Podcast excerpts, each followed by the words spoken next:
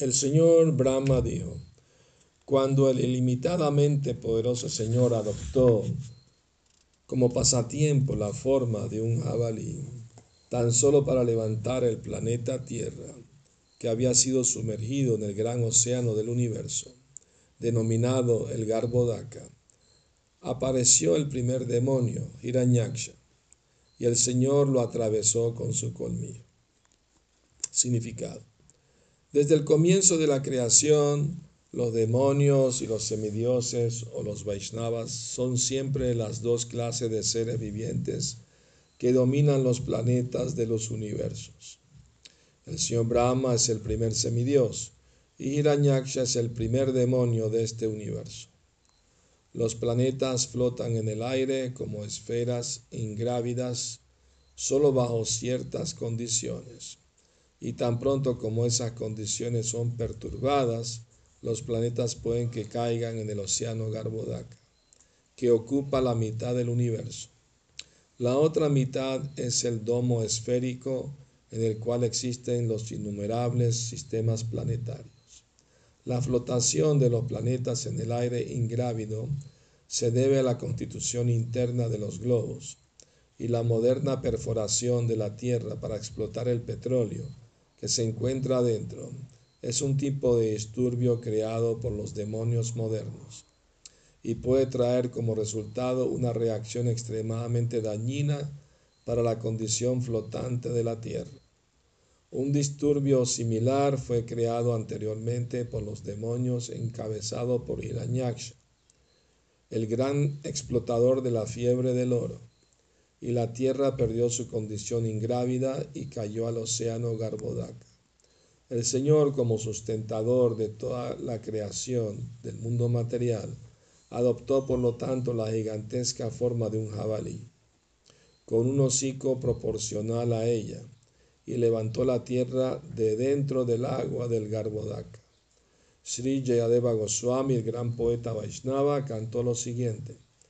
Vasati dashana shikare dharani tavalagna, shashini kalanka kalevani magna, keshavadrita shukara rupa, jai jagadisha hare. Oh Keshava, oh Señor Supremo, que has adoptado la forma de un jabalí. Oh Señor, el planeta Tierra descansaba en tus colmillos y parecía la luna tallada con manchas. Esa es la seña, la seña característica de una encarnación del Señor. La encarnación del Señor no es una idea inventada por hombres caprichosos que crean una encarnación con la imaginación. La encarnación del Señor aparece bajo ciertas circunstancias extraordinarias como la ocasión que aquí se menciona, y realiza una tarea que el diminuto cerebro de la humanidad no puede ni siquiera imaginar. Los modernos creadores de las muchas encarnaciones baratas que existen deben tomar nota de la verdadera encarnación de Dios en la forma del gigantesco jabalí, que posía un hocico adecuado para cargar el planeta Tierra cuando el Señor apareció para levantar la tierra, el demonio de nombre Hiranyaksha trató de crear un disturbio en las funciones metódicas del Señor y por consiguiente el Señor lo mató atravesándolo con su colmillo. De acuerdo con Shila Jiva Goswami, el demonio Hiranyaksha fue matado por la mano del Señor. En consecuencia, su versión dice que el demonio fue atravesado por el colmillo después de ser matado por la mano del Señor. Shila Vishwanath Thakur confirma esa versión. Gyananjana Salakaya Chakshuru Militam Yena Tasma Shri Gurave Namaha.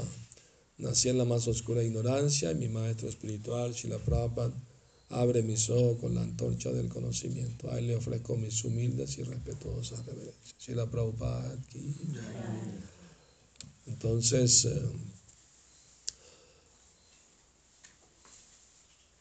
Cuando Krishna viene al mundo material en sus diferentes encarnaciones, avatar, realmente literalmente la palabra avatar significa aquel que desciende del mundo espiritual al mundo material. Ah, el, el, problema con la palabra encarnación pareciera ser como decir que está entrando en carne, como en un cuerpo material. Pero en realidad el Señor no tiene que tomar un cuerpo material para venir al mundo material. Él puede tener un cuerpo espiritual incluso al entrar al mundo material. ¿no? Entonces, este avatar de Krishna, Baraja de Javali, ¿no? Eh, apareció para rescatar la tierra que estaba sumergida en el océano Garbodaka, que cubre la mitad del universo. Imagínense cuán profundo es ese océano. O sea, este demonio Hiranyaksha eran dos hermanos, Hiranyaksha y Hiranyakashipu. Y Hiranyaksha se robó todo el oro de la tierra. Ladrón, pues la fiebre del oro la empezó él. Eh, cuando Prabhupada fue a Venezuela, nos dijo que, que todo el oro que Ravana tenía en Sri Lanka, porque todas las casas estaban revestidas de oro. ¿Sabían? Y Prabhupada nos dijo que todo ese oro venía de las minas de Brasil. Y nos preguntó si todavía había oro en Brasil. Y sí, hay mucho oro en las minas de Brasil. La gente va, y, tienen que ir armados porque se matan entre ellos para robarse el oro uno al otro. Muy peligroso ir a esos lugares. Entonces, eh, es interesante, Prabhupada dice que los demonios modernos están sacando petróleo de la tierra y la reemplazan con agua salada ¿no? del océano, pero no tiene la misma contextura que el, petróleo, que es más, ¿no? más pesado. Entonces eso puede crear disturbio en la tierra, Prabhupada. Y lo estamos viendo, ¿no? Muchos terremotos y todo eso, eso viene de ahí, pues, ¿no? Obviamente. Están creando un disturbio a la tierra. Entonces, eh, mismo Brahma, el primer semidios, estaba confundido, no sabía cómo rescatar la tierra del fondo del océano. Él mismo no podía hacerlo, no tenía el poder para hacerlo. Es tan profundo ese océano que cubre la mitad del universo. Brahma no estaba capacitado para rescatar la tierra. Entonces él meditó en el Señor Supremo, implorando su misericordia para que rescate la tierra, ¿no? Entonces, escuchando su oración, eh, el Señor apareció de la fosa nasal de Brahma. Brahma sintió como que le picaba la nariz y de repente salió algo de su nariz y cayó en su palma y cuando miró era un pequeño jabalicito, chiquito, así. Brahma, ¿de dónde salió esto? Y de repente ese jabalicito empezó a crecer y crecer y crecer. Tenía el tamaño de una montaña y siguió creciendo. Ah, más grande que el planeta Tierra, diez veces más. Porque si no, ¿cómo va a sostener el planeta Tierra en sus colmillos? Si no es mucho más grande que la Tierra. Entonces, Brahma y todos los semidioses y grandes sabios estaban asombrados, no entendían de dónde salió este jabalí, quién es ese jabalí. Entonces el Señor empezó a rugir, ¿no? Y entonces ellos entendieron, ah, debe ser un avatar del Señor Supremo, porque ningún jabalí tiene un tamaño tan gigantesco, ¿no? ¿Comprenden? Y, y, uno puede preguntarse, pero ¿por qué el Señor apareció así como un animal, un jabalí? porque Krishna también tiene sentido del humor. Los jabalíes les gusta escarbar la tierra, ¿no? Con sus colmillos escarban la tierra. como él iba al fondo del océano, ¿no? A, sacar del fondo la tierra, entonces asumió forma de jabalí. Y también cuando el Señor aparece en forma animal, no quiere decir que Él es un animal, Él sigue siendo el Señor Supremo. ¿no?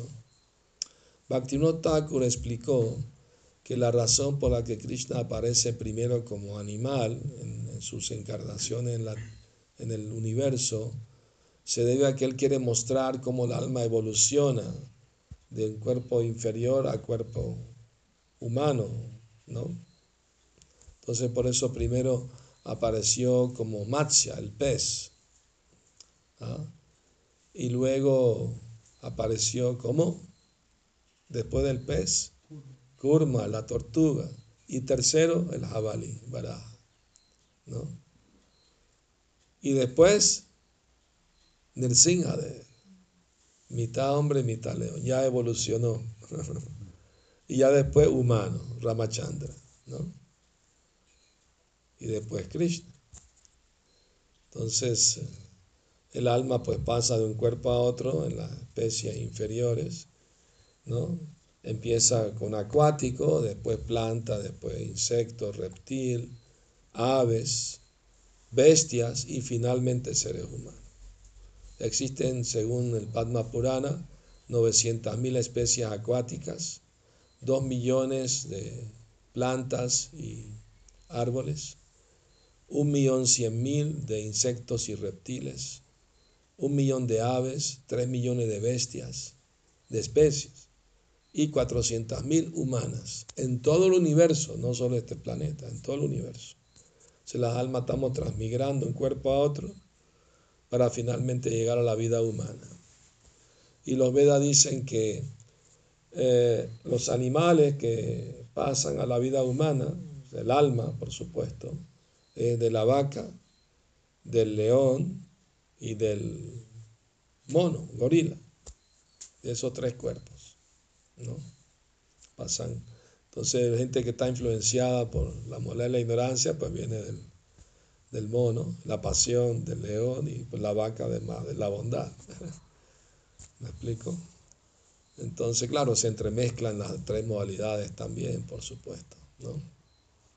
Pero volviendo al pasatiempo del señor Baraja, eh, eh, el Señor, eh, cuando los sabios semidios empezaron a ofrecerle oraciones para hacerles ver de que aceptó su oración, empezó a rugir.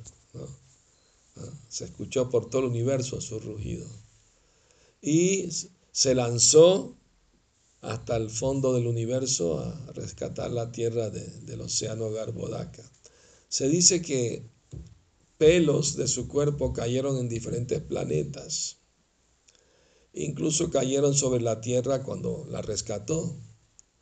Y esos pelos se volvieron después una hierba que se llama kusha una hierba sagrada que se utiliza en los sacrificios védicos.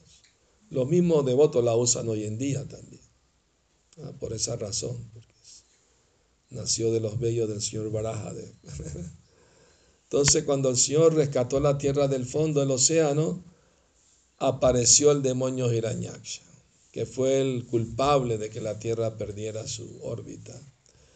Y, cuando vio al señor Baraja empezó a burlarse de él. Oh, una bestia anfibia. los demonios piensan que el avatar del Señor es, es, un animal porque aparece en forma de animal. Pero ningún animal tiene un tamaño tan gigante, imposible. Así que no puede ser un animal común y corriente. Entonces eh, el, el demonio vino con actitud belicosa, quería pelear con el Señor. Y Barajadé puso la tierra a flotar en el océano, la, puso ingrávida para que no se hundiera de nuevo. Y se puso a pelear contra el demonio Hiranyaksha. Y, en esa, los semidioses estaban en su aeroplano mirando la, pelea, ¿no? Y animaban al Señor, dale duro a ese demonio, mátalo de una vez, ¿no? Y así, ¿no? Y en esa pelea estaban usando masas también, peleando, gada, masas. Y en un momento, para hacer la pelea más emocionante, Barajadev hizo que el demonio le arrancara de la mano la masa. Y el demonio dándosela de muy, eh, ¿cómo se llama? Seguidor de las reglas de pelea. Puedes recoger tu masa de nuevo, le dijo a Baraja. ¿Ah? Saben que hay demonios védicos también. Por ejemplo, Yarasanda era un demonio védico porque daba caridad a los brahmanas, le gustaba como deber, como su deber como chatria, es dar caridad a los brahmanas, entonces él todos los días daba caridad a los brahmanas, pero es un demonio, un demonio védico,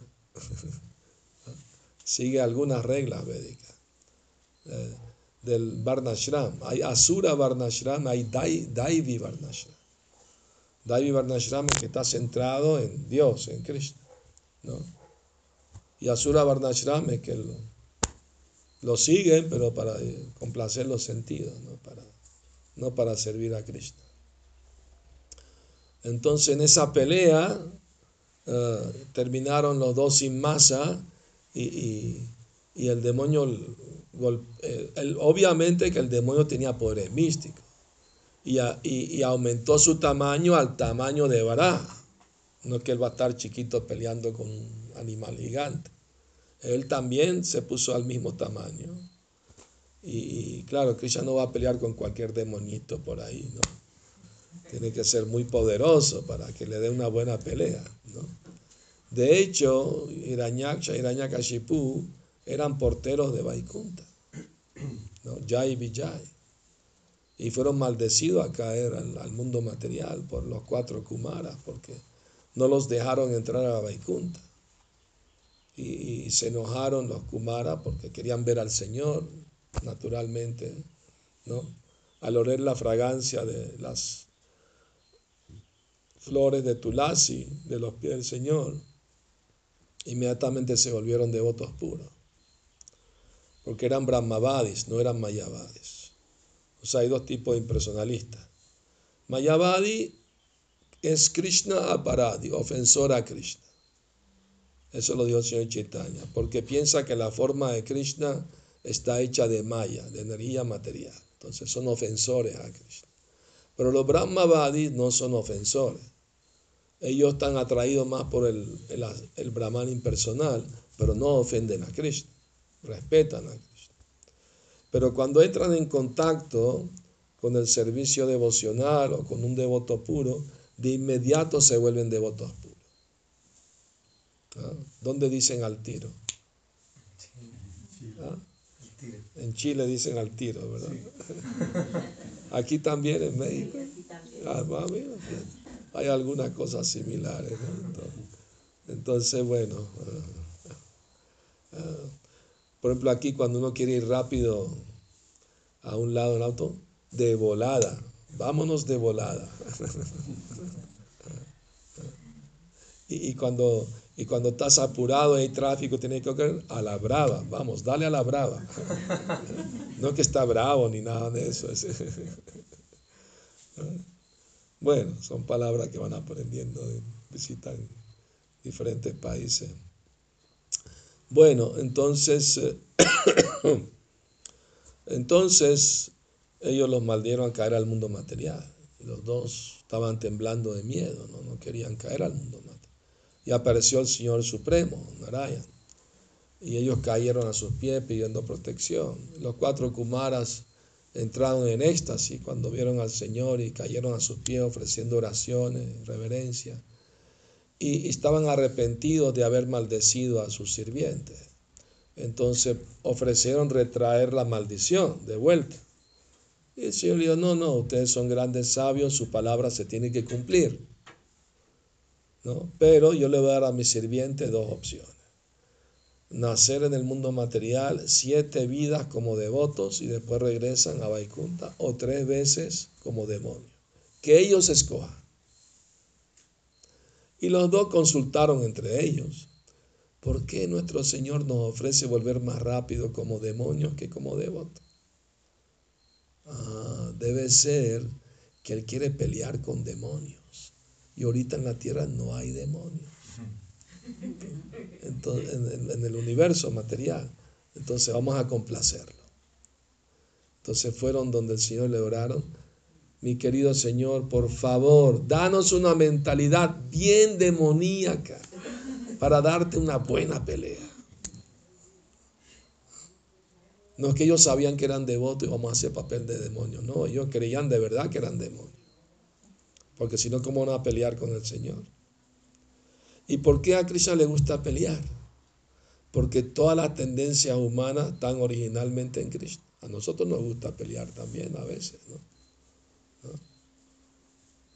Pero hay que pelear contra Maya, no contra los devotos. ¿Verdad? Entonces, bueno, eh, el Señor se complació con ellos y Tatastu, que así sea. Entonces, primero nacieron como Hiranyaksha, Hiranyakashipu, después eh, Ravana, y, y ¿ah? Kumbhakarna y por último Shishupala y Dantavakra. Fue un pasatiempo, no es que en cada, en cada creación ellos caen, no, eso fue una sola vez y ya, eso un pasatiempo. Entonces, eh, después que Baraja mató al demonio de Irañaksha, estableció otra vez la tierra en su órbita y, y se casó con ella. La madre tierra Bumi es una devota pura, ¿no? tiene forma humana. Y, ella se casó con el señor Baraja. Y tuvieron un hijo. Y el hijo era devoto, pero luego se asoció con un demonio que se llama Maya Dánava y se contaminó y se volvió demonio él mismo. Imagínate qué peligroso es la mala compañía que hasta un hijo del Señor se, se dejó influenciar. ¿Mm? Y ese hijo de, de que se volvió demonio, raptó las 16 mil princesas, que más tarde Krishna fue y las rescató al matar a su propio hijo, porque se volvió demonio y estaba perturbando a sus devotos. Entonces Krishna usa su ira únicamente cuando sus devotos están en peligro por los demonios. De otra manera no necesita usar su ira, su deseo de, luchar. Cuando Prahlad estaba en peligro su vida, apareció en el Singadev para proteger a su devoto. Entonces, esa es la naturaleza trascendental del Señor, que Él es Bhaktavatsala, Él es muy afectuoso hacia sus devotos. Entonces, eh, el otro día me escribió alguien, un devoto, preguntando, pero si yo estoy tratando de entregarme a Krishna y canto mis 16 rondas, sigo mi principio, pero aún así me dio cáncer, ¿por qué Krishna no me protegió de eso? Yo le dije, es que tenemos que entender cuál es la protección de Krishna. La protección de Krishna no del cuerpo material, porque el cuerpo material se va a morir algún día, haga lo que haga. No que Krishna te va a hacer el cuerpo eterno, material. ¿Comprende? O te va a curar tu enfermedad. Es una comprensión muy neófita de la protección de Krishna. La promesa de Krishna es que si al abandonar del cuerpo me recuerdas únicamente a mí, vendrás a mí sin falta. Esa es la solución permanente a todos los problemas, nacer, envejecer, enfermar y morirse. Esa es la solución que ofrece Krishna, permanente. No es que te va a curar una enfermedad que tienes o que no te va a pasar nada. ¿Entiendes? Eso es una idea muy sentimental y neófita. ¿no? Que ahora soy, una vez una devota nueva le escribió una carta a Prabhupada, Prabhupada, tengo seis meses cantando y seis rondas haciendo los cuatro principios. Por favor, ¿me puede decir por qué todavía me da gripe? Esa es una mentalidad muy neófita. ¿Comprende? O sea, ser devoto no quiere decir que uno está por encima de la ley de la naturaleza. Tiene un cuerpo material normal que se va a enfermar y se tiene que morir algún día. Pues la protección de Krishna es que nuestra conciencia permanece fija en Él. Esa es la protección de Krishna, de que no lo olvidamos. Claro, tenemos que poner nuestro esfuerzo también, por supuesto. Entonces, este pasatiempo de Barajadev nos trae muchas enseñanzas sobre la protección del Señor de sus devotos. La Madre Tierra es una devota pura, el Señor la está protegiendo del demonio Irañaksha. Y también nos enseña cómo la mala compañía puede afectar a cualquier persona, ¿no? ¿Entiende? Entonces uno debe ser cuidadoso, no dejarse influenciar por malas compañías. Hoy en día ni siquiera tienes que ir a buscar nada, ¿no? El mismo Internet puedes encontrar un montón de malas compañías. Gente que habla mal de los devotos, que ofenden, critican, ¿no? Cualquier cosa aparece por ahí. Así que mucho cuidadito con lo que, lo que ven y leen por ahí, ¿no? Entonces, eh, bueno, voy a parar aquí. Ahí tenemos unos minutos para preguntas y comentarios. Sí. ¿Por qué cuando, bueno, no sé si puse bien atención, pero cuando dijo la traducción palabra por palabra, decía que había montañas voladoras Pero en la traducción. Qué bueno que yo sabía que alguien me iba a preguntar de eso.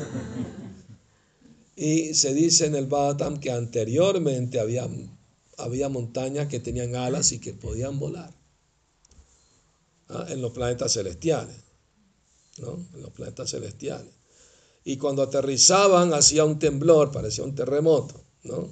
Entonces Indra se enojó porque le causaban disturbios y con su arma, el trueno, Vajra, le cortó la sala a todas las montañas. Ya no podían volar más. Se quedaron donde, donde se quedaron. ¿Ah? Y quizá alguna de ellas están aquí en la tierra, no hay duda de eso. Es posible. Pero sí, es asombroso, ¿no? De que antes había montañas voladoras. Parece ciencia ficción, pero la ficción a veces supera la realidad, ¿no? Pero en la traducción no está, no dice. Bueno, pero está en la palabra por palabra, pues. Prabhupada no vio necesario mencionarlo en la, en la traducción general porque quería enfatizar más el tema de Barajadev, ¿no? Entonces, eh, Las traducciones Bhaktivedanta no son literales. No son literales. Es muy importante entender eso. Son de acuerdo al sentimiento, el humor. Prabhupada dijo que sus significados del Bhattam son su éxtasis. Entonces la traducción no es literal, porque él, su maestro espiritual, Shila Bhaktisiddhanta, tampoco traducía literalmente. ¿no? Y hay académicos que critican eso. No, tiene que ser literal, porque se le- no es ABC. Es, es entender el- el- el- la esencia, el significado de lo que dice el verso. ¿Comprende? Es también las realizaciones de los previos acharyas. Exactamente, así es. Prabhupada estaba siguiendo a su maestro espiritual, en la sucesión discipular, por supuesto. Y él lo incluía en, en sus significados también, los comentarios.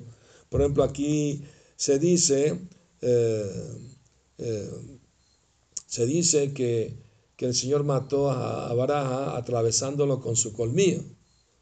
Pero Jiva Goswami dice que el Señor mató a Baraja por le dio un manotazo, ¿no?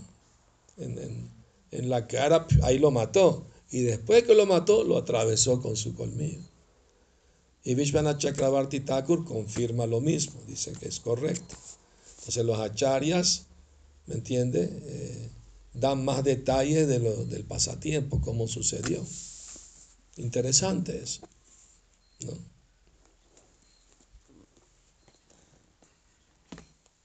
Una Sí. pregunta. Sí. Eh, el océano Gandharva, eh, ¿qué cualidad más, o sea, es, bueno, se supone que está dentro de este universo material, sí. ¿Y qué cualidad material tiene? ¿Es como líquido, es etéreo, es...? No sé, ¿queremos ir para allá a averiguarlo? o qué? Obviamente que es salado, porque ¿de dónde salió la- el océano Garbhodaka? No salió de la nada, salió del sudor del cuerpo de Garbhodakashai Vishnu. Él estaba buscando un lugar para descansar y, y decidió crear un océano y llamó a Nantashesha, le sirvió de lecho, se acostó en la serpiente divina Nantashesha y las olas lo mecían y él se divertía. ¿no? A veces la gente va al mar a, a mecerse en las olas, en flotadores y todo eso. ¿De dónde viene eso? Viene de- del Señor. A él le gusta también mecerse en el océano, en- con las olas. ¿Entiendes? Es, es acuoso, no es, no es nominal. Dice Prabhupada, dice no, la mitad del universo es nominal y la otra es acuosa. Agua. Entonces agua, es agua, agua líquida, agua líquida. ¿Sí? Ah, dice Amarisha Maharashtas, Hare Krishna Gurudev. Usted acaba de mencionar la diferencia de Mayavadi y Brahmavadi. Se Sí. tiene la costumbre de identificar como Mayavadi a otras doctrinas, por ejemplo, a los cristianos. Según No. la explicación que usted acaba de dar, no sé si sea correcto, ya serían Brahmavadis, ¿es correcto? Prabhupada dijo que los cristianos son Vaishnavas porque ofrecen oraciones al Señor. Es uno de los nueve métodos del servicio devocional, Vandanam, ofrecer oraciones. O sea, como ellos ofrecen oraciones al Señor, Prabhupada dijo son Vaishnavas. Además, Jesucristo aceptó que, que Dios es el Padre Supremo. Entonces, el Padre es una persona. Puede que no sepan quién es el Padre, pero aceptan que hay un Padre. Y entonces no son impersonalistas. Ni Mayavadi ni Brahmavadi.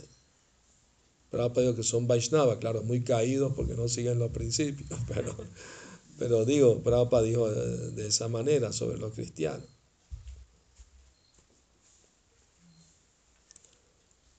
¿Alguna comentario, Maharaj?